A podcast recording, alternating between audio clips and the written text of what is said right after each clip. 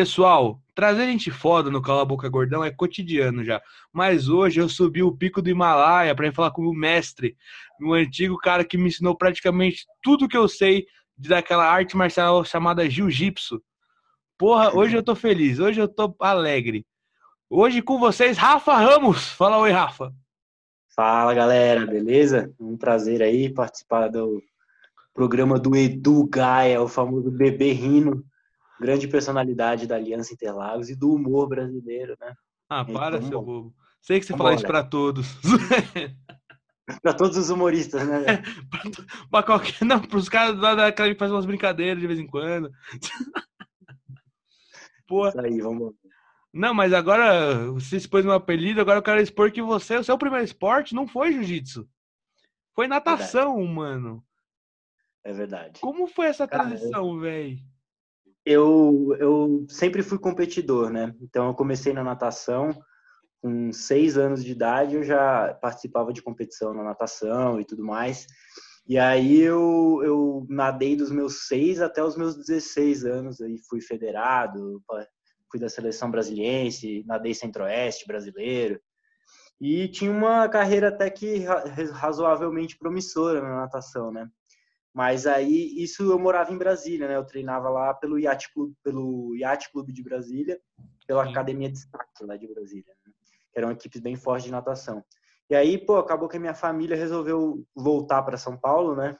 E aí eu era um jovem rapaz, ainda tive que voltar junto, né? É, então. Voltei junto, cara. E aí a equipe que eu ia treinar aqui era do Clube Pinheiros, né? E o Clube Pinheiros sempre tinha muita rivalidade com a gente lá de Brasília. Eram uns caras que eu, pô, tinha preconceito, porque era moleque ainda, né? Não Sim. quis estar treinando natação por causa disso, uma besteira, né?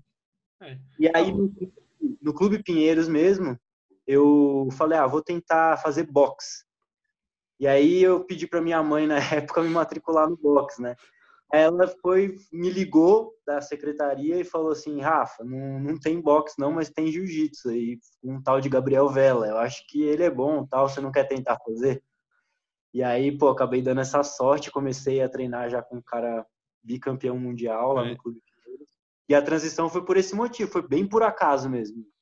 Ah, ah da hora. Tipo, mano, é porque, pra, mano, ir da natação pra uma luta é um bagulho, tipo, 100% acho que é oposto, tá ligado? Tipo, acho que nem compara, assim. Não dá nem pra comparar. Cara, é uma sensação, assim, muito diferente, assim, porque mesmo na competição, na natação, se você perde, vamos supor que você perdeu a sua prova, mas você melhorou seu próprio tempo, a sua evolução fica nítida, né? E no jiu-jitsu é muito cruel, né? Tipo, a derrota, ela, ela deixa muito explícito tudo, né? É, é você contra um cara realmente, né? Então, o esporte, é, o jiu-jitsu a gente fala que é um esporte individual, mas ele é totalmente coletivo, né? Sim. A natação, se você tiver um técnico bom, uma raia rápida, um, e você, você pode treinar praticamente sozinho com, com um coach e com um preparador físico. No jiu-jitsu já não, né? Sim. E, eu sofri um, eu, eu não sofri na parte física, né? Eu, eu tinha bom preparo e tudo mais, mas eu sofri um pouco na transição de competição, né? de, uma, de um tipo de competição para o outro. E o, o, fato de enfrentar o cara de frente e não o outro lado da piscina foi uma mudança bem radical. E, e, o desgraçado nunca é menor que você, nunca é um cara mais fraco. É, é só impressão minha ou com você também rola isso? Você olha e fala, mano, não é possível. Tá é. A chave costuma.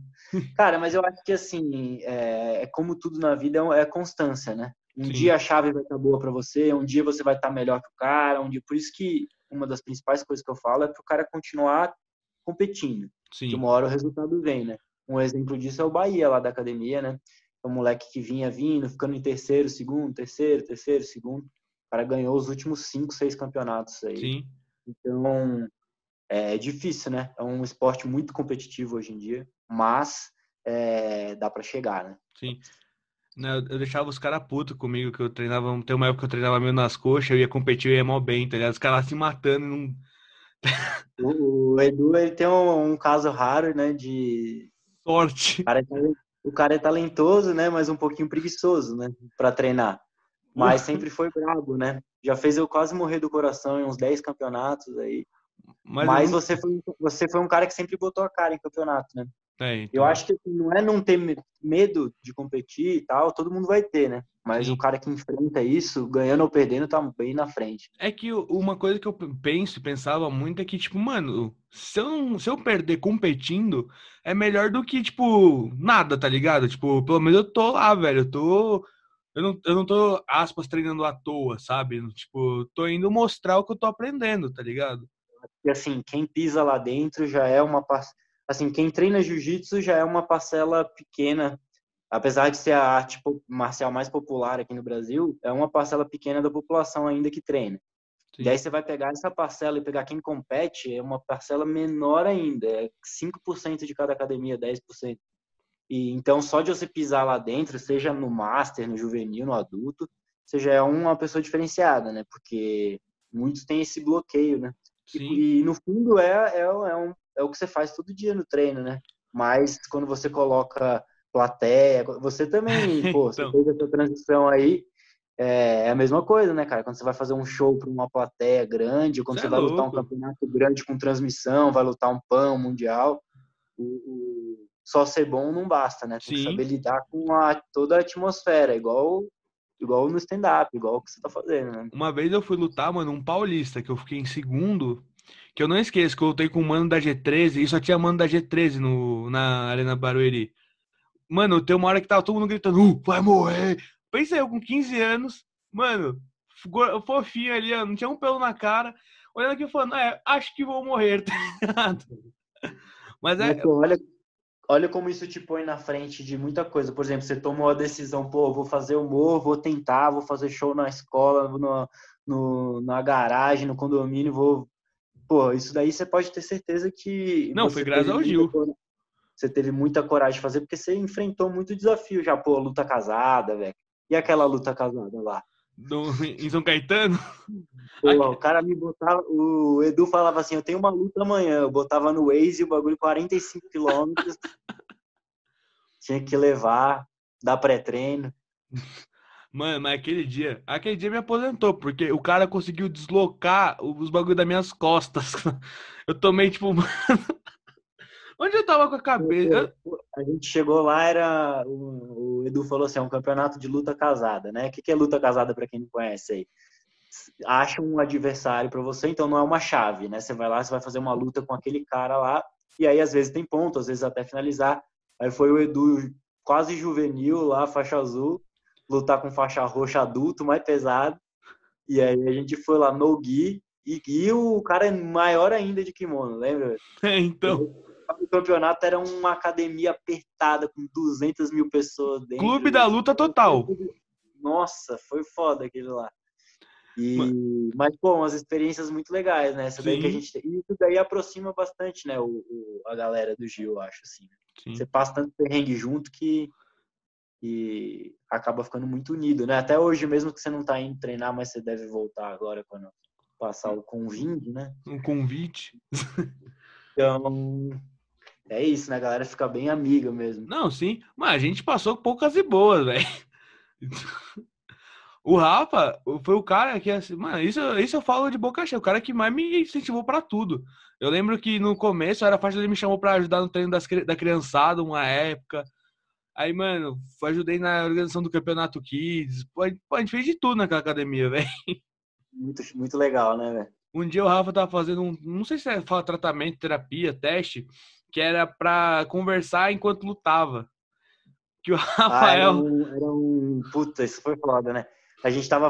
Tinha uma aluna nossa que tava fazendo um doutorado, mestrado e tal, em, em movimento, em como o corpo reage e tal. E aí um dos desafios era ela falar assim: ó, faz a sua. É, para você atingir um estado de flow, né? Que você consegue rolar sem cansar e as coisas funcionam. Tenta rolar pô, ou cantando uma música, ou de olho fechado, ou com. Tipo, com alguma distração que seu corpo faça jiu-jitsu e você nem perceba, assim pra ver o que que tá automatizado no seu movimento, né? E aí eu e Eduzão lá me ajudar, velho. Ficou bravo nesse dia, né? Edu? Tomei uma surra ao som de Racionais, velho. O cara cantando no meu ouvidinho Racionais me dando uma surra. Eu não acredito que você ganhou de mim cantando, velho. Né? Teve um dia que também eu fui brincar, mano, que eu fui puxar a gola do kimono, você me quedou, pegou. Eu falei, Rafa, pra quê? Pô, você me desafiou. jovem, vocês sabem que jovem ele não é muito legal, né? Tipo, a pessoa ela tinha que passar da infância para a fase adulta. De uma vez que é jovem, nossa, uma merda. Meu Deus do céu, velho. Só o próprio outro adolescente que gosta dele, velho. E aí eu lá no meio, né? Mas eu até que gostava, não. E os caveiras que você foi me ver? Caraca, teve muito, né? Ainda tá tendo lá na Uniítalo, né? Esse campeonato Sim. é bem legal. Aí, o pessoal toda a região sul Sim. ali. É da hora também pra quem tá começando, né, mano? Que, tipo, é um campeonato grande, mas não é de responsabilidade. Tipo, você tem que ir com aquele negócio, tipo, ah, preciso ganhar. É isso que eu acho da hora de lá. E eu lembro no primeiro, que eu nunca tinha competido pela esfera, né? Que a academia que estudava aula eu treinava. Aí eu falei, não, eu falei, não, vamos no final do ano, lembrão. Vamos, vamos. Eu só não lembro de vocês quase pendurado no meu pai falando, vamos, O, o, cara, então o Edu ele só era parado por aqueles moleques de Manaus que treinam 20 horas por dia. Os outros caras ele costumava bater nos caras, velho. Mano, era impressionante. Tem até highlights do Edu, velho. Você tem que divulgar esse seu outro lado aí também, velho. Os caras vão, os cara vão se sentir obrigados a rir da piada. então, começa a fazer show de kimono, tá ligado? Olhando assim o pessoal. Oh, é, é você foi esse negócio do moleque de Manaus, deu gatilho aqui, velho. Caraca, eu peguei no ponto fraco, hein, velho. Mano, eu, eu ficava puto, chegava a ser final, ganhava de 18 a 0, finalizava, fazia a festa, chegava o mesmo moleque que ganhava do mesmo jeito, na botinha. É, velho, é a vida, né, velho? Sapateiro é assim mesmo. Você tinha, você tinha um, um seu moleque de Manaus, no caso? Tinha um, um cara que sempre chegava que você ia e parava nesse cara? Cara, eu tive alguns adversários aí que foram difíceis na minha vida aí. Tipo, na minha, na minha faixa azul, eu tinha um cara que eu acabei treinando com ele na matriz depois, que era o Caio Quilombola, o Caio, Rigante. É um moleque que me ganhou duas vezes no no que era um negócio que era difícil de eu perder, e ele me ganhou duas vezes. Na marrom eu tive alguns adversários assim que eu a maioria dos caras que eu perdi, depois eu consegui ganhar.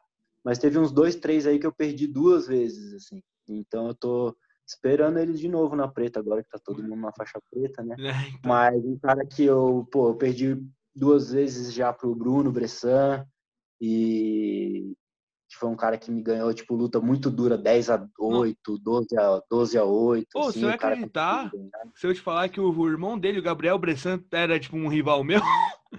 É, então, você vê. É um moleque que eu, pô, fiz guerra com ele duas vezes, ele me ganhou.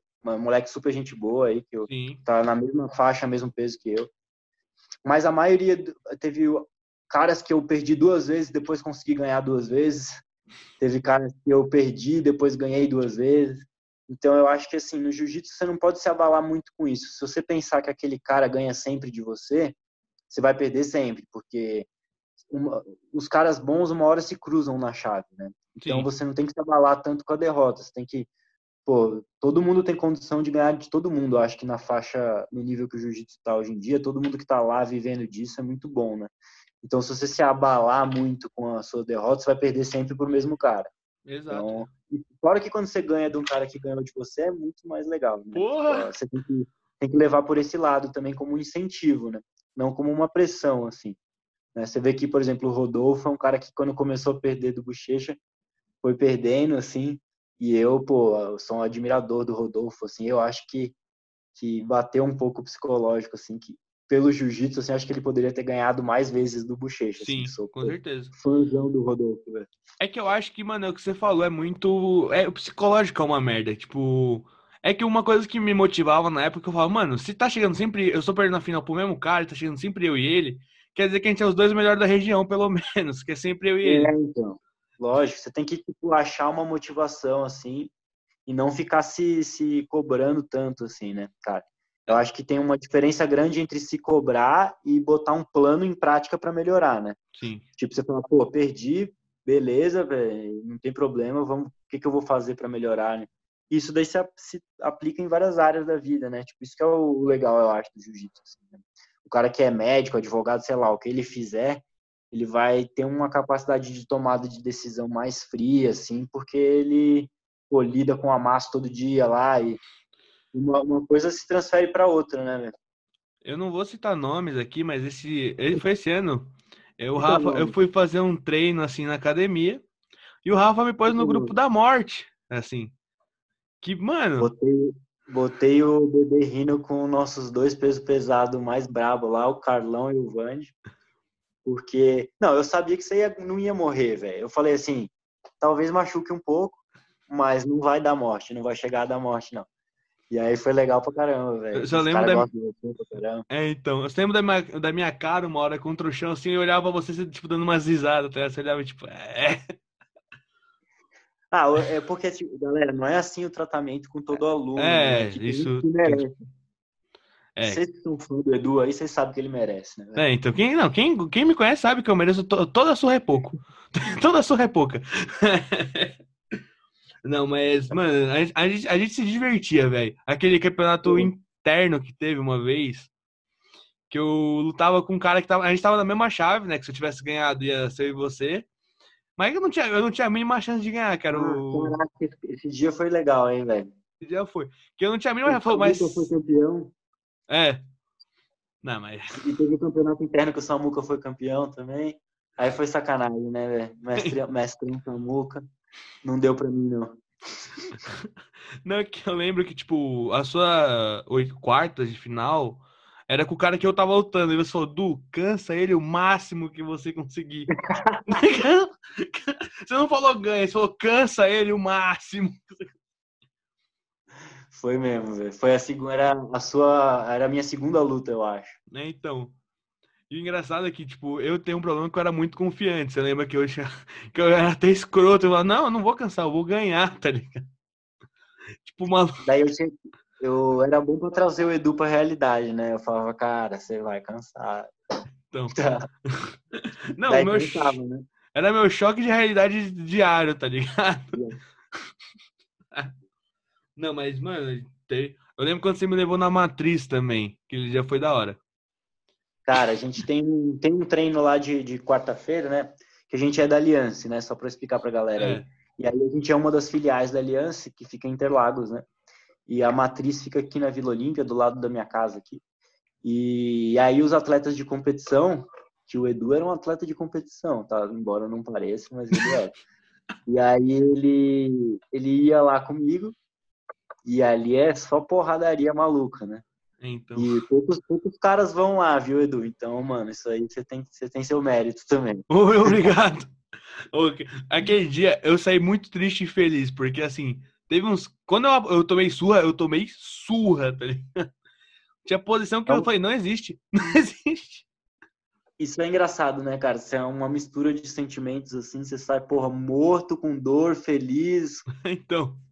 É, por isso que eu acho que é um, um esporte tão legal, né, cara? Tipo, você fica exposto às suas emoções diariamente aí, se você não aprender a controlar. Por exemplo, se você for um cara com ego muito gigantesco, todo dia alguém vai te pegar e você vai voltar para casa bolado, até Sim. a hora que você vai entender que não tem que ficar bolado. Entendeu? E se não entender, vai acabar desistindo, né? É. Que hoje em dia é cada vez menos comum por causa da metodologia de ensino de separar as faixas brancas e tudo Sim. mais, né? Mas você imagina antigamente, se o cara não tivesse resiliência, não ficava na academia de jiu-jitsu. Né? É, então. Hoje em dia a gente... É, eu, quando eu comecei, eu comecei a treinar em 2015.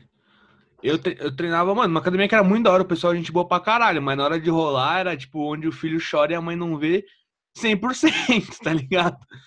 Tipo, e na aliança, quando eu fui, eu vi que era mó diferente esse quesito do pessoal, tipo, separar, tipo, colocar o pessoal do mesmo nível. Isso que eu achava da hora, tá ligado?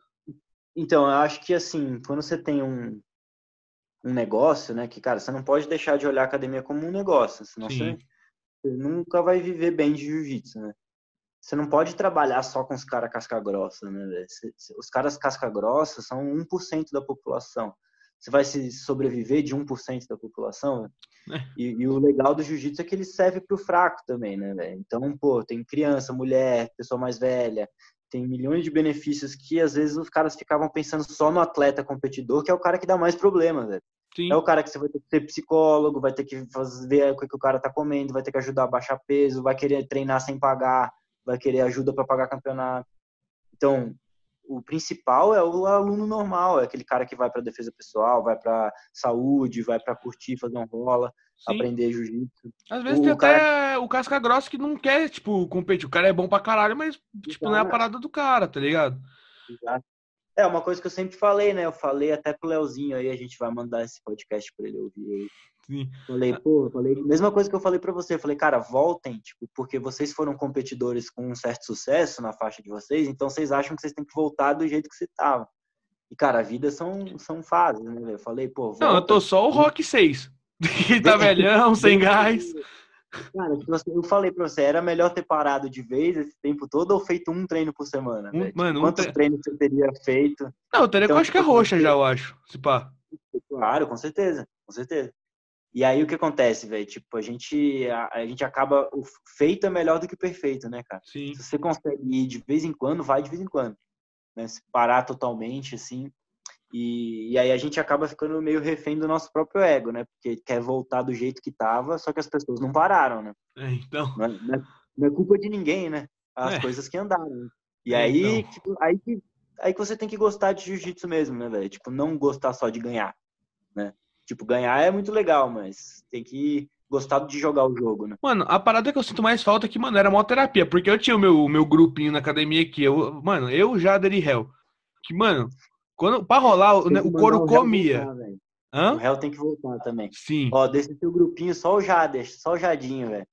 Não, mas o Jader já tá velho, brincadeira. Nossa, ele ficava puto. Vai lá rolar com é. ele pra você ver. Não, mano, o dia que ele deu uma guilhotina voadora em mim no Nogui, esse dia eu falei, nossa eu tô hoje em dia, tio, tiozinho é só acima de 60 hoje em dia, Edu. Cara, conta muito ali pra ele ainda. É, então.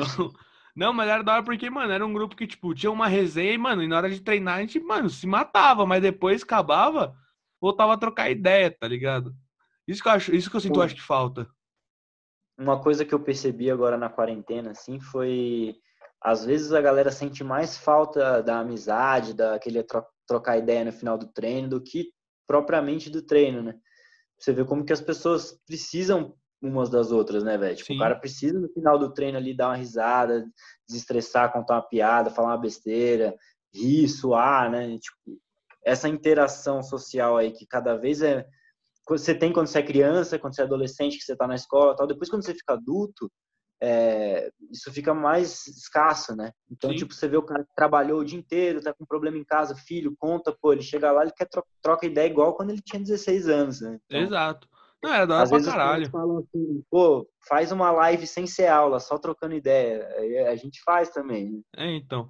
Aliás, já vou falar que eu quero uma live, nem que eu tenha ir na academia fazer um treinar ali, ou a gente fazer ficar mostrando posição em mim, me disponibilizo a isso. Mas eu a quero. Pode ir. Pode ir, está convocado aí. Terça que vem a gente faz, então. Você tá falando sério que eu vou mesmo? Sabe que eu sou louco. Então é, é isso. Terça que vem eu. Mano, olha que eu arrumo pra cabeça de graça, né, velho? Não, aí, aí, mano, sabe o que é o pior? Gravou, velho. Tá gravado. tá gravado, vai pro ar, tá ligado? Eu vou, eu vou te cobrar isso aí, hein, mano. Se você não for, eu vou falar que tá gravado, aí você vai ter que soltar o podcast mesmo assim, velho, e lidar com as consequências. Não, eu vou avisar meu pai, falar, ei, Carlos, então, terça-feira tenho um compromisso. Não, avisa seu pai que ele era o meu maior aliado em tudo, velho. Ah, não, era uma dupla desgraçada. Eu chegava assim, eu tinha acabado de perder, assim, chegava eu triste. Vou, eu vou falar não sei o que pro meu pai. Eu falava, já falei, ele já concordou comigo. Nossa, depois que eu acabei de perder, mó deprimido, chegava os dois, mas é? Tá treinando aí, pá, Vida de Adriano Imperador. É, mano. Grande Carlão. Porra. Nossa, bicho, esse, esse sem saudade de treinar, bicho. Esse, porra. Mas... Esse aí, mano, desde o Calói, né, velho? Desde o Fabinho ele treinava é, eles lá. Começaram, ele começou primeiro que o Fabinho, mano. Você vê? Nosso cara que quase fez o Grande Slam no Gui ano passado, né? Calóizinho tá voando. Não, não, eu nunca vou esquecer o dia que eu fiz um rola com o Calói na Bifit. Mano. É bem é desagradável, né? Não, é, eu, eu, não dá pra. Não, eu não consigo encostar, não conseguia chegar nele, velho. Não dá. Isso é brabo mesmo. Pegar Dragon Ball que os caras vão se teleportando assim, ó. Mas aí, Rafa, eu quero te falar uma coisa minha que te deixava muito irritado. Que eu tô ligado que, pô, você admirava muito, que é a capotada. Puta merda, velho. O Edu, ele tinha uma característica especial, velho, que é, é tipo um Pokémon que tem um golpe secreto que vai usar sempre e ele acha que vai dar certo para sempre. Que era deixar o cara chegar e capotar o cara pro outro lado e cair esmagando a cabeça, né? Basicamente a posição era isso, dá para qualquer um visualizar. E aí, cara, quando não dava certo, ele ficava boladaço. Quando dava certo, eu falava, é, acabou minhas cartas, eu acho que é isso. acho que isso é a vida, né? Mas... Eu tinha que gritar no campeonato, não faz capotada. ah, mano, mas é, é, o que, é a minha carta eu, na manga. O Samuca que te ensinou a fazer isso falava pra você não fazer tanto. Pra você é. ter uma ideia. Mano, nunca sei o dia que a gente rolou, fui fazer a capotada e deu certo. Foi, é, vou aloprar o Rafa o resto da semana. Quando eu cheguei, já tava o triângulo assim, eu falava, ah, não, não é possível. É, isso aqui é tipo a armadilha papel de urso, mano. Pisou, pegou, velho. não, não, mas a gente tem muita história boa, velho. Da hora pra caraca, né? Muita história Porra. mesmo. Eu nunca esqueci o dia que você falou, não, Du, vou chegar atrasado, puxa o treino das crianças do começo. Você chegou os moleques tudo cansados, que eu não tinha noção, era um imbecil, eu tava treinando dos adultos, o, moleque. O Edu, ele teve uma época que ele que eu falei, cara, vamos começar a me ajudar no treino da criança aqui. Daí as crianças de 4 a 8 anos, velho, ele passava o aquecimento igual do competição, velho. Eu falei, mano, por que, que esses moleques tão cansados com a cara branca, velho? Aí o Yoser. O Edu mandou a gente ficar fazendo burpees pro salto com o joelho na barriga, cambalhota. Porra, Edu. É pique pega, velho. É 4 a 8 anos, mano. Mas você lembra no campeonato essa molecada? Eu vou contar tudo na criança de 4 anos, velho. Tudo que eu passei na minha vida vai ser nessa criança de 4 Não, as crianças ganharam o campeonato, é verdade. Isso, isso ninguém reconheceu. Isso ninguém reconheceu.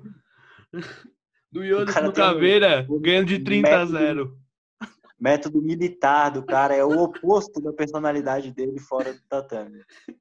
Tá ligado no Rock 4, que os caras ficam treinando o Draco com injeção, pra ele ficar grandão? O cara fez isso no, no time Baby. Deus me livre. Brincadeira. Não, mas isso que eu, é, eu, eu fui muito injustiçado nessa parte. Que eu tive que sair porque o pessoal falava que eu pegava muito pesado o seu eu... reconhecimento como um mestre de, de, de crianças de quatro anos. É. Você foi injustiçado, realmente, velho. Você, você usava a didática, a didática perfeita, cara. Exato. É, forjados no aço. Time macaco, macaco golditim. Quando eu voltei, quando eu voltei, é, a cara de alívio das crianças, meu Deus do céu. Eu vou Ah, mas olha como eu deixei o Curirim aí, ó. Daniel. Cara, esse daí, você tá precisando treinar com ele pra você ver o que aconteceu, velho. Não vou, me recuso. Ele vai me dar uma surra que eu me recuso. ele tá derrubando o cara adulto, graduado. Muito bonitinho, velho. Fora que é um galã, né? Não, porra. O Instagram eu... dele, você vê os, quanta mina perguntando, ah, PPP, não sei o que. Você vê isso? É o príncipe da academia, né? É. Brabíssimo. Não, assim, eu não tenho ego, mas assim, pro Daniel ainda não. Então eu vou, eu vou voltar, vou dar um tempo. Eu preciso preparar, tá ligado? Vai com o Isaac, que o Isaac ainda dá pra bater. Não, o Isaac, o Isaac é. é não, eu não, Isaac. Porra. Mas eu vou te falar que tá melhorando bastante também. Viu? Não, o moleque é bom, é esforçado. Isso é legal, né, velho? Tipo, então, isso que eu ia falar. Cara, tem mil maneiras de você ficar bom, né, velho? Tipo, tem aquele cara que ele vai ser mais naturalmente talentoso é. e vai ficar bom. Sei tem aquele é. cara que, que é esforçado. o cara é foda, né? Tem aquele cara que é esforçado e vai ficar muito bom também pela repetição, pela persistência, Sim. pela. E, geralmente o cara que é mais esforçado e não é tão talentoso, ele é mais resiliente na parte de campeonato, assim, porque ele passou por tanto perrengue que ele tem a mente mais focada, né? É bem comum o cara ser talentoso, velho, ficar, porra, comendo é, cheeseburger, né? Ficar, mano, fazendo, vendo série até quatro da manhã e chegando com sono no treino. Coisa que o Edu fazia, assim. É, eu tinha uma vida aí de Adriano. Uma, uma exemplar, exemplar. Mas assim, ó, porque eu não vou, eu não vou mentir para vocês que eu fazia isso, eu não me orgulho, mas acontecia, né? Porra, sem querer. Mas Não, mas é bom que trazer você aqui porque ninguém acreditou quando eu falava que eu era bom de Gil. O pessoal não acreditava, os caras olhavam pra mim e falavam, ah, gordão, na moral, você, você, não, você amarrava a faixa e ficava cansado, tá ligado? Então, eu falei pra você, pô, você botar entre um vídeo de podcast e outro, entre um stand-up e outro, você põe um highlight de campeonato pros caras lembrarem, velho. Do risco que eles estão correndo. É. Porra, Mano. Dá risada, mano. Dá piada. De novo aí. Tem um vídeo muito bom. Esse não me orgulho. Você lembra que teve uma luta que eu fiquei provocando o cara, a luta inteira que eu ganhei por. Tipo, eu quedei e tal, mas tipo, eu empurrei a cabeça dele sem ele ver, sem o juiz ver. E, e mano, e quase perdeu, hein, velho? Nossa senhora, ganhou porque Deus tava do seu lado nesse dia. velho. Nossa, mano, eu, eu sou o cara que melhor defende queda no planeta. Eu sou. Não, é sério, porque aquele moleque tentou todas as quedas do judô, eu acho. Todas ele tentou. Todas. É, hoje em dia, pô, a molecada tá muito boa, muito cedo, né, velho? Você vê o É, nível então. que tá os campeonatos. Não, Cada é, vez mais agora. é que aquele negócio, o colorida. pessoal tá treinando, né, mano? Todo dia, velho. É, isso aí. parada tá, tipo, começou... não é que tá ficando séria, mas agora tá num nível que o pessoal já, quem quer não leva mais nas coxas, sabe? Quem quer, tipo, mano, treina. É, é, exatamente. O, o- Cara, como tudo na vida, né? Tipo assim, tem aquele cara que fala, ah, o jiu-jitsu não é mais o mesmo. Não mesmo, é 10 vezes melhor. É Se você pega qualquer atleta de hoje em dia que é campeão mundial, ele, ele ganharia de um cara que era campeão mundial há 20 anos atrás. Sim. É que eu tenho. E, e- e quem fala ao contrário, cara, não tá rolando com os moleques hoje em dia, não tá Sim. vendo como é que tá o nível do campeonato. Isso eu falo, eu, um faixa azul hoje em dia, se você comparar com comigo, quando eu era faixa azul, o nível é muito mais alto. Se você pegar o Bahia da academia e comparar comigo na faixa azul, ele é muito mais duro do que eu era na faixa azul. E tudo bem, essa é a evolução do negócio, né? Não dá pra ficar parado no tempo, né? A única coisa que eu sinto falta do jiu-jitsu antigo é que na aliança não rola, mas esse comércio que virou faixa, sabe? Isso é um negócio que me incomoda um pouco.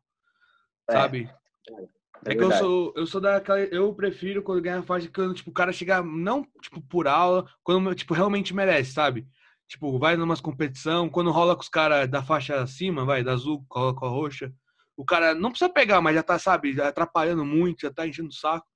Eu não, não curto muito. Eu não critico, eu acho, tipo, também certo. O cara, tem gente que não quer treinar pra ser bom, só treina, como a gente falou, pra relaxar, fazer um esporte.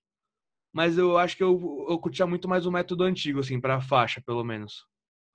É, o que a gente fez para se, se. O que acontece? Quando você. Na aliança é por contagem de aulas, né? Sim. Então, cada grau na, em cada faixa tem um mínimo de aulas que você tem que fazer.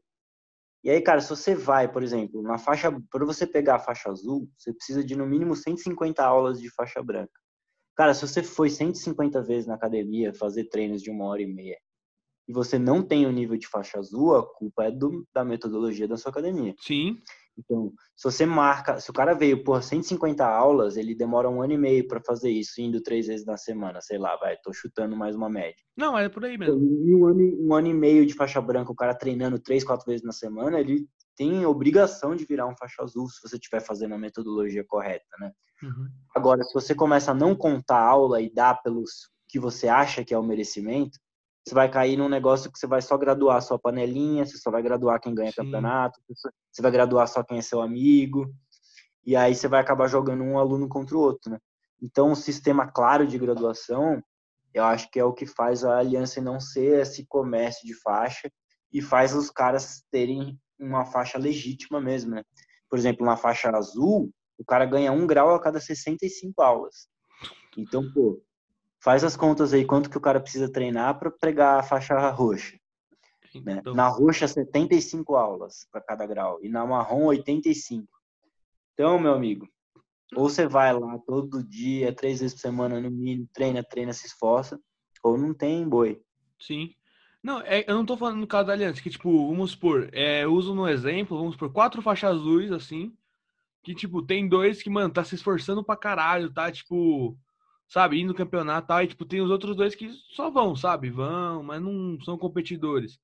Nesse caso, isso eu acho que dá até pra falar agora, que tem uma época que eu fiquei chateado, sabe, tipo, teve um pessoal aí que pegou a faixa roxa quando eu tava na azul, só que, tipo, dava nitidamente para ver que eu tava, tipo, mais, melhor no nível que os caras, sabe? Não me gabando, não. É porque era um negócio meio nítido, sabe? Eu acho que eu tenho que, o que tem que ter, eu acho, cara, é assim, o professor tem que ver qual que é o objetivo de cada aluno. E o aluno tem que olhar para a trajetória dele, não do outro, né? Então, o que, que eu quero dizer com isso? Se, se, se o professor percebe que o moleque quer ser competidor, quer viver disso, o, o nível de exigência tem que ser muito mais alto. E aí acaba que o moleque fica até mais nas faixas do que as outras pessoas. Mas aí todos têm que ter nítido de que um competidor não é um cara normal do treino. Né? Então, por isso que tem a aula de competição, o avançado, o intermediário, né? Senão você acaba acontecendo isso que você falou. Você, você porra, mas por que, que eu não graduei? Por que, que aquele cara é faixa roxa? Pô, porque ele é um faixa roxa não competidor.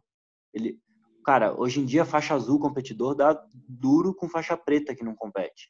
Tá? Pega a faixa preta. E aí o cara não merece ser faixa preta? Merece, mas é porque ele é um cara que pegou a faixa preta como hobby e tal. Ele não vai ser dono de academia, dono de equipe, não vai ter uma equipe de competidor, não vai querer viajar para lutar. Né? Então, o que acontece é que às vezes não fica nítido para as pessoas os objetivos, né? Você tem que, pô, você tem que alinhar a expectativa do aluno com a do professor e deixar bem claro para todo mundo, né? Porque você sabe que quando mexe com graduação, com coisa assim, mexe com ego também, né? Sim, mas. Pô, Tem... o cara pegou a faca, não peguei. Aí, aí, eu faço a seguinte pergunta às vezes para os alunos, né, velho? Eu falo, cara, se amanhã a Federação de Jiu-Jitsu abolir as faixas, não tem mais faixa, você vai continuar gostando de jiu-jitsu? Ou você só gosta da faixa? Bom contestamento. Então, entende o que eu tô falando? Sim. Então o cara que faz wrestling, ele, porra, ele não, não tem faixa, e aí? Sim. Entendeu? Não, então. Eu entendi o seu ponto. É que é, eu, eu, gostei de tirar essa dúvida com você porque eu acho que o negócio também me irritava. Isso aí me irritava um pouco. Isso aí, porra, me irritava um pouco.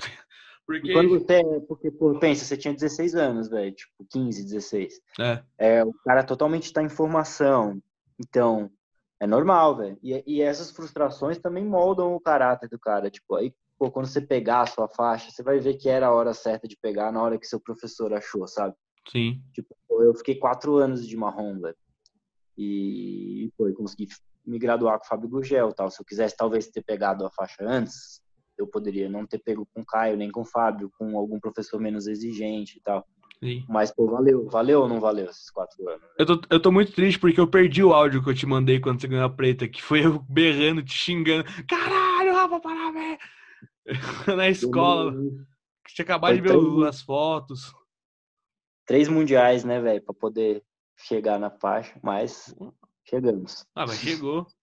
Oh, isso é um bagulho que deve ser da hora, mano. Meu pai, tipo, é pra ter sido faixa preta mó cota. É pra ter pegado, acho que, junto com o Calói, ou até um pouco antes, talvez. Só que ele teve as lesões e tal. E, mano, ele, deve, pegar a preta deve ser um bagulho que você não consegue explicar, né? Qual foi o, o sentimento, né? Ou, tipo... Cara, eu, eu, assim, tipo... No começo, quando eu peguei, eu achei que eu não sei, não, não caiu a ficha muito assim. Foi um dia normal para mim, tipo, nos outros dias normal, assim. Cara, aí eu fui vendo as pessoas mudando um pouco o tratamento comigo, tipo, respeitando um pouco mais. Aí eu fui vendo que eu tinha que ter um pouco mais de responsabilidade no que eu falava, no que eu fazia. Sim. E aí, tipo, em campeonato eu senti muito mais confiança, cara. Não sei te dizer. Porque eu, eu pensei assim, cara, todo mundo parou aqui. Não tem mais faixa para onde ir. Sim. em termos de competição, né? Então, pô, todo mundo é bom, todo mundo tem chance. E, e eu achei que teve essa mudança para mim mais depois de uns meses que eu peguei a faixa. Logo que eu peguei, eu, pô, eu peguei, fiquei feliz, contei pra minha mãe, pro meu pai, pra minha mulher, para os meus alunos, tudo. Mas é, depois de uns seis meses, assim, que eu falei, caraca, virei faixa preta mesmo, véio, tipo, e aí foi começando a cair a ficha, assim, né? E aí quando eu assumi a academia, a Aliança Interlagos, né? Que eu fui lidar com problemas fora do meu mundinho de competição, né, cara? Sim. E isso também é faixa preta, né? Pô, é lidar com aluno, lidar com parte financeira, lidar com funcionário, com outros professores. A vida adulta do jiu-jitsu. É, é, porque a parte de competição já estava muito natural para mim, né? Sim. Tipo, por mais que, que eu tenha sofrido, tenha tido meus problemas de, como competidor, lesão, tudo, né, que eu tive também, que você sabe. Sim. Mas mas, pô, eu tava na minha zona de conforto na competição, né? Sim. E aí acho que minha faixa preta pesou mais em mim em termos de assumir uma equipe de, e tudo mais do que em termos de campeonato, cara. Tanto que os campeonatos que eu lutei de preta, a maioria eu ganhei, fui bem pra caramba, então é, eu acho que foi, foi bom por esse lado, porque eu acho que eu foquei também em, em outra parte e a, e a competição fluiu melhor, assim, sabe? Sim. E uma parada que eu quero te perguntar, como é estar tá lutando um campeonato no Gui, faixa marrom, você contra um adversário brabo, que era acho que o Comuna naquela vez, aí você olha pro seu corner, tá Edu, ensandecidamente, tipo, gritando, e do outro lado, quem que era o mestre do Comuna na época? O Guigo. É. O Guigo. Pô, eu tava outro... fazendo uma... eu tava fazendo uma guerra com um moleque brabíssimo, o Comuna, né? E a gente já lutou algumas vezes moleque bom pra caramba. E aí, pô, aquela guerra muito apertada, a luta, assim, os dois professores gritando. Quem eram os professores? O Guigo e no meu corner o Edu Gaia, velho. Eu olhei e falei, puta, não sei se vai dar certo isso aqui, velho. Mas foi tudo bem. Uma luta boa pra caramba. E esse dia foi legal, né? Daí depois a segunda, a segunda luta que eu fiz com ele já tava o mestre Caio Nucci e o Casquinha, então foi um, uh, um corner um pouco mais de peso, né? Não, nada a ver, Não, nada a ver. Baita corner, né? Nada a ver. Ali tinha uma, porra, uma estrela calejada pra você. Mano, esse dia foi engraçado demais, velho. Esse dia foi foda. Foi. foi. Acho que foi, mano. São Paulo Open. No... É. Alguma coisa assim. É. Que, mano, eu, a gente é. Um ver o outro lutar direto, tá ligado? E é sempre engraçado, São fala, Rafa, eu queria te ver lutar tal, teria como, talvez. Não, se não te incomodar, claro. Você me buscar Sim. na academia, a gente junto. eu, eu ia eu lutar e tinha que ainda buscar o cara, velho. Meu Deus do céu, velho. Ah, mano, é Imagina é o... que os pais sofrem. É o, é o preço de ter um corner da, da, de estrela. Dessa envergadura, né, mano? É foda. Mano, eu não esqueço que uma hora, não sei o que eu gritei, que o Guigo olhou pra mim com uma cara que eu tinha certeza que é ali que eu ia tomar a maior surra da minha vida, tá ligado? E não ia é, nem ter o que fazer. Eu nem sei o que, que você tava na parte de faixa preta ali, mas tudo bem, velho. Você vê como eu sou influente. eu consegui entrar na parte de faixa preta. E aí tomou uma olhada do mestrão, ficou quietinho logo, velho. Eu também ficaria. Né? é, fiquei, fiquei quieto, eu só assim, vai, Rafa, vai, Rafa. Pô, vai lá, baixinho assim, vai, Rafa, você consegue. Nossa, velho. É, é, é, engraçado que a gente para pra conversar, tem muita história, né? E, tipo, a gente treinou junto, acho que só dois, três anos, alguma coisa assim. É, cara, quando você vive muito intensamente uma coisa, o tempo é bem relativo, né, velho? É, então. Você vê aí o, o grande Big Brother Brasil, não é mesmo? Porra, os caras ficam três meses lá dentro, fica apaixonado, faz um amigo. Ah, parece que ficou dez anos. Quebra um tornozelo. Tô zoando, mas é isso. Tô Sim. zoando, mas é bem isso mesmo, velho. Você fica, porra, convivendo com a pessoa, treinando. Cara que você divide o sofrimento do dia a dia, e baixa peso, e treina, e compete, machuca o dedo, machuca a mão. E, pô, sempre com dor e sei lá o que. o cara que tá desse, no, do seu lado nessa hora, acaba ficando muito próximo, né, velho? Tipo, Sim. Isso em qualquer esporte, né? Isso não é privilégio do jiu-jitsu. É? Ah, uma parada que eu, que, eu, que, eu, que eu mais gostava na esfera é que quando era campeonato, era muito difícil ir, não, não ir pelo menos umas quatro, cinco pessoas da academia, tá ligado? Que não é nem lutar. Até, o pessoal só até assistir. Hoje, hoje eu acho que tá mais ainda, assim, tipo, a gente conseguiu criar uma união bem legal lá. E, e o time infanto-juvenil cresceu bastante, então a galera mais velha vai assistir os, a molecada. Então, esse é um negócio que eu sempre prezei, assim, porque no começo da minha carreira de atleta, eu ia, pô, competir muito sozinho, só com meu primo, às vezes meu professor não ia. E aí, pô, quando eu mudei para Aliança, que ia, todo mundo torcia e, pô, fez uma diferença absurda, né? Sim. Então, na vida dos meus alunos, assim, eu sempre sempre não, né? Mas o máximo possível de não deixar eles competirem sozinhos. Claro que é importante o cara aprender a competir sozinho, porque uma hora vai lutar mundial, vai lutar fora, Sim. e aí é sozinho. Mas é, enquanto eu puder estar tá lá para ajudar ou e tá a gente da equipe para incentivar. E tudo é um ambiente, né? Pô, a equipe faz pressão no árbitro e aí, pô, a equipe do cara e tudo aquele jogo psicológico de campeonato, né? É, foi o que eu falei bem no começo lá, no, quando eu lutei contra o moleque da G3, que tinha 60 mil pessoas falando, o vai morrer pra mim. Eu acho que foi o dia que eu falei, tão importante, é hoje. O pensou que tava tipo o grande dragão branco, velho, mas deu tudo certo no final, velho. Foi uma luta foda. Mano, mas. É... Ah, mas eu acho que pelo menos comigo, todas as vezes que eu fui, até quando você tinha saído da academia, aquela época que você saiu para focar mais em competição, você ia. Que eu te mandava mensagem e falava, porra, Rafa, vou lutar. Tal dia, tal hora. Se der, talvez, não sei. Essa época foi, foi a época que eu falei, cara, eu vou focar um ano aqui para pegar minha faixa preta, vou competir tudo que dá. E aí foi quando eu tive bons resultados na faixa marrom, assim, consegui lutar com os caras tops aí, de igual para igual, ganhar de uns, perder de outros, mas tá sempre em alto nível. E aí quando eu peguei minha faixa preta, eu falei, cara, acho que agora eu consigo voltar da aula e, e focar um pouco mais aqui. Até no começo da preta eu ainda fiquei mais competindo, né? Sim. E aí agora eu nunca não não diminuí meu ritmo de competição e, e consegui pô ter um, focar também na equipe e tal, né? Mas mas essa época aí que eu fiquei só competindo foi foi uma experiência boa, assim, foi pô como viver 24 horas por dia como um competidor, né? Sim. Cara, hoje em dia eu vejo que não necessariamente isso é o melhor caminho, assim, talvez uma overdose de treino 24 horas por dia te bote mais pressão ainda, né?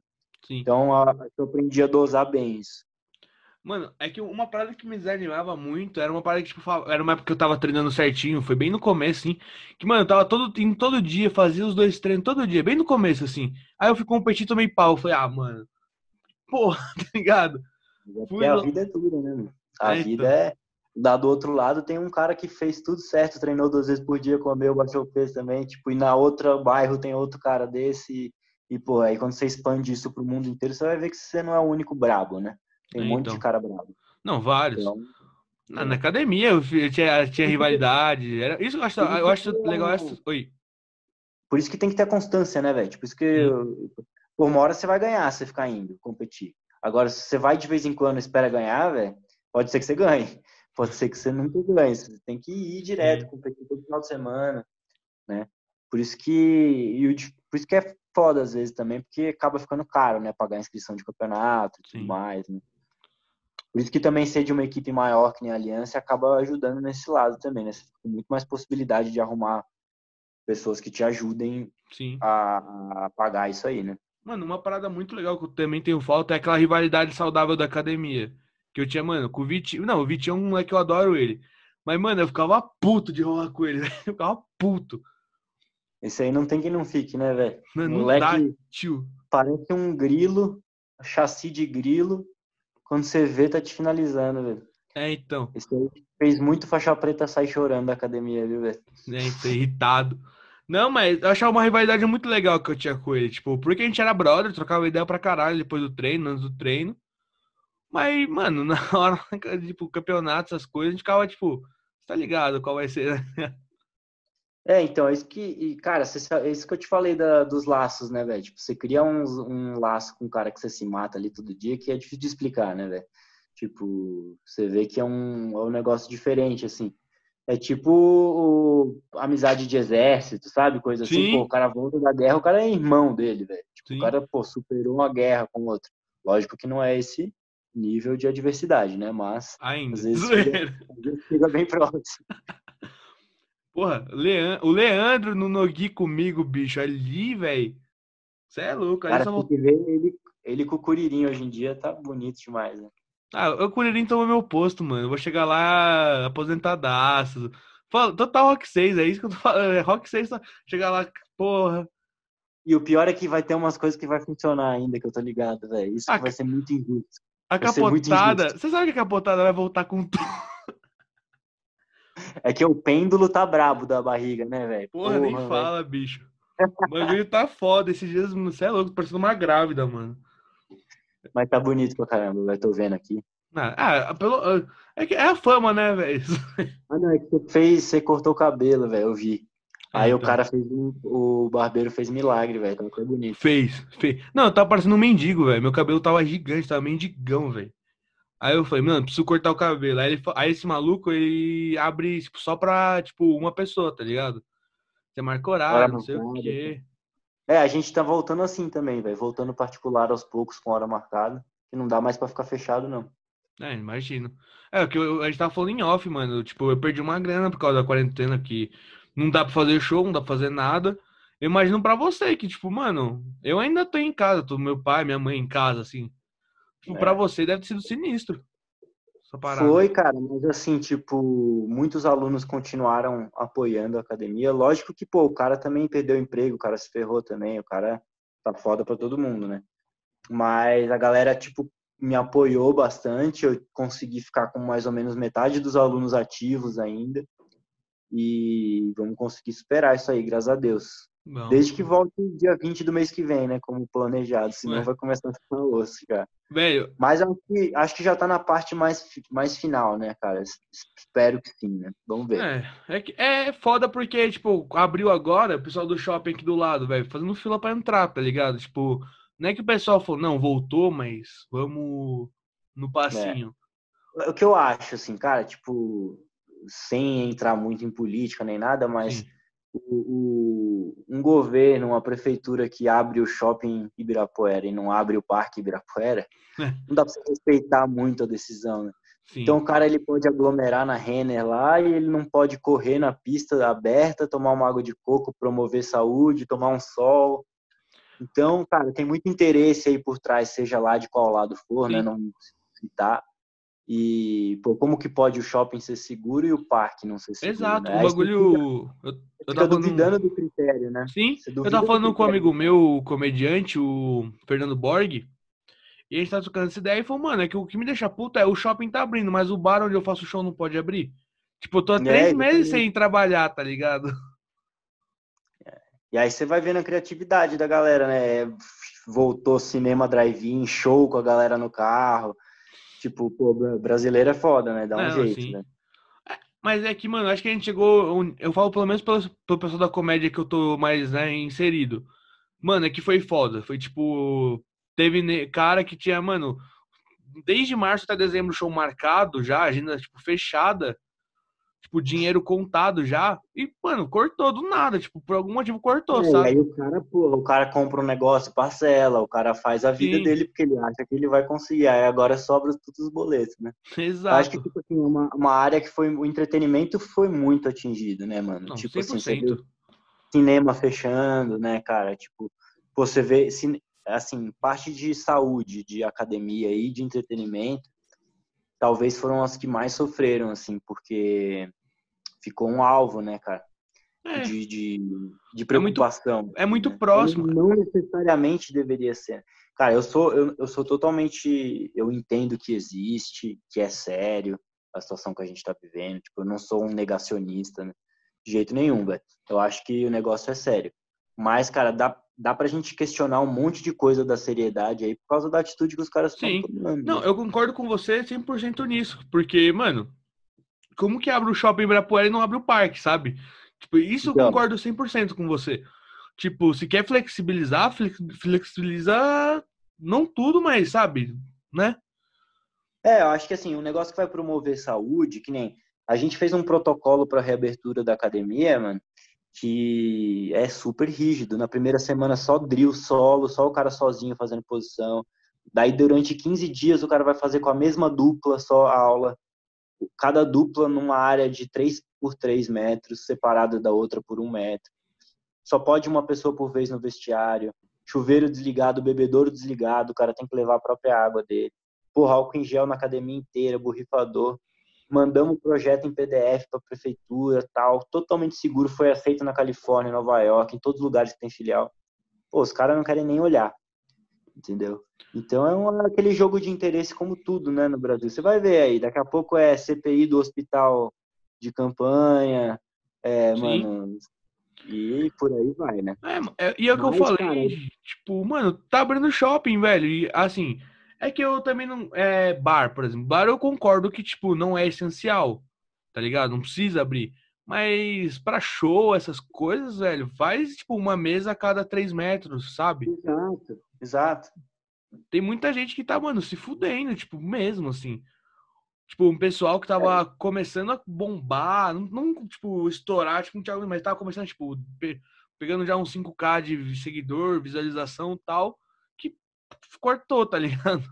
Eu acho que assim, tipo, eu não, eu não sou contra o lockdown, tipo, eu acho que teve que, em um certo, uh, num certo grau foi bom para conter, para baixar a tal da curva lá, tudo bem. Mas, cara, tem que ter um plano pra gente sair disso. Não dá para ficar jogado e cada pronunciamento o cara ficar jogando para frente, jogando para frente. Eu acho que assim, se tivesse pelo menos uma data, aí as pessoas podiam se organizar, né? Sim. Pô, tal dia vai voltar isso, tal dia vai voltar isso, né? E mais, cara, acho que a gente já tá indo para a parte final disso e eu acho que assim, ó, o que a gente pode manter de bom nisso tudo é, mano, manter nossa higiene pessoal, porra, começar a lavar mais a mão, a se preocupar mais com higiene, essas coisas. Inclusive o pessoal do jiu-jitsu que eu vou jogar aqui no ventilador, que tinha uns caras que rolar com o CC. kimono, Porra, lava o kimono, velho. Passa um desodorante.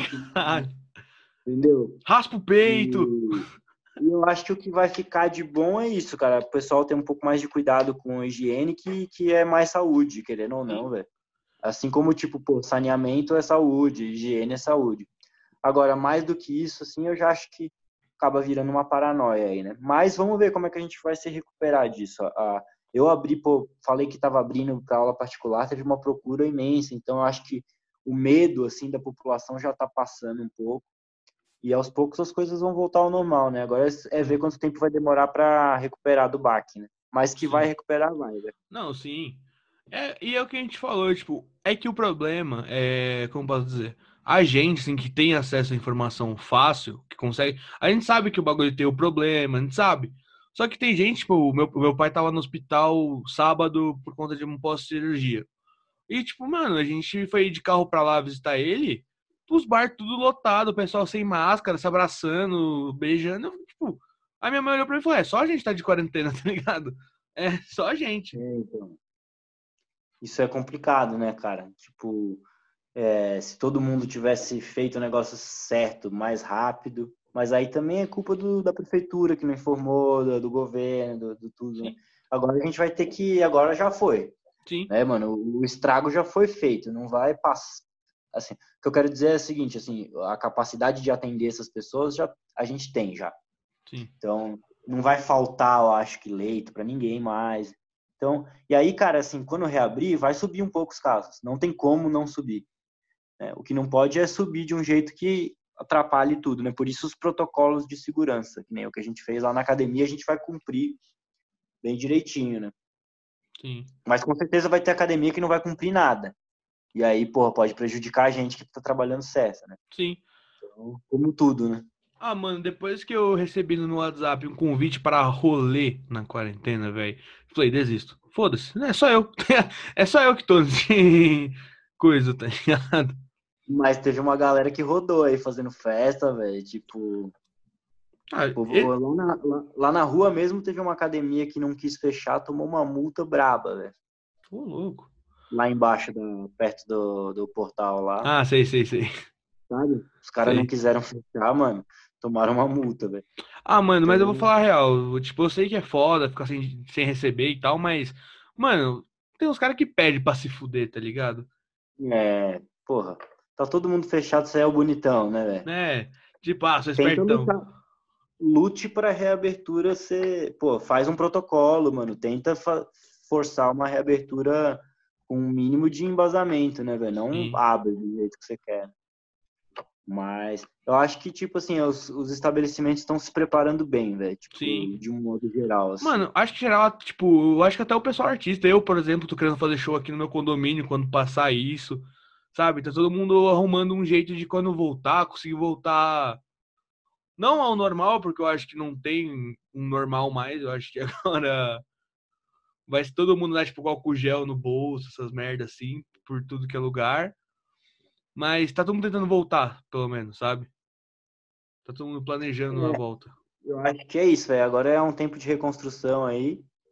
Quem ganhou dinheiro vendendo máscara, álcool em gel e essas coisas. Parabéns. Agora o resto da galera, vamos correr atrás, né? Vamos aí, porra. Aliás, tô, faço show em qualquer lugar. Você quer que eu faça? Eu vou na sua casa, eu vou, tá ligado? Fico contando Você piada. tem que fazer um lá na academia. Vamos fazer um na academia, Edu. Tá Eu- mais do que convidado. Eu fecho demais, só você me dá a data, velho. Lá é legal, a gente marca no, um X no tatame, assim, um metro de cada um pra não pegar com 20. e aí, vambora. Rafa, mano, o papo foi da hora pra caralho. Vai ter parte 2, com certeza, que a gente tem ainda muita história pra falar, que a gente deve ter esquecido. Valeu, mano. Foi muito Mano, top mesmo. Muito obrigado por ter topado. E, velho, passa uma mensagem pro mundo, se divulga e manda um cala-boca gordão no final.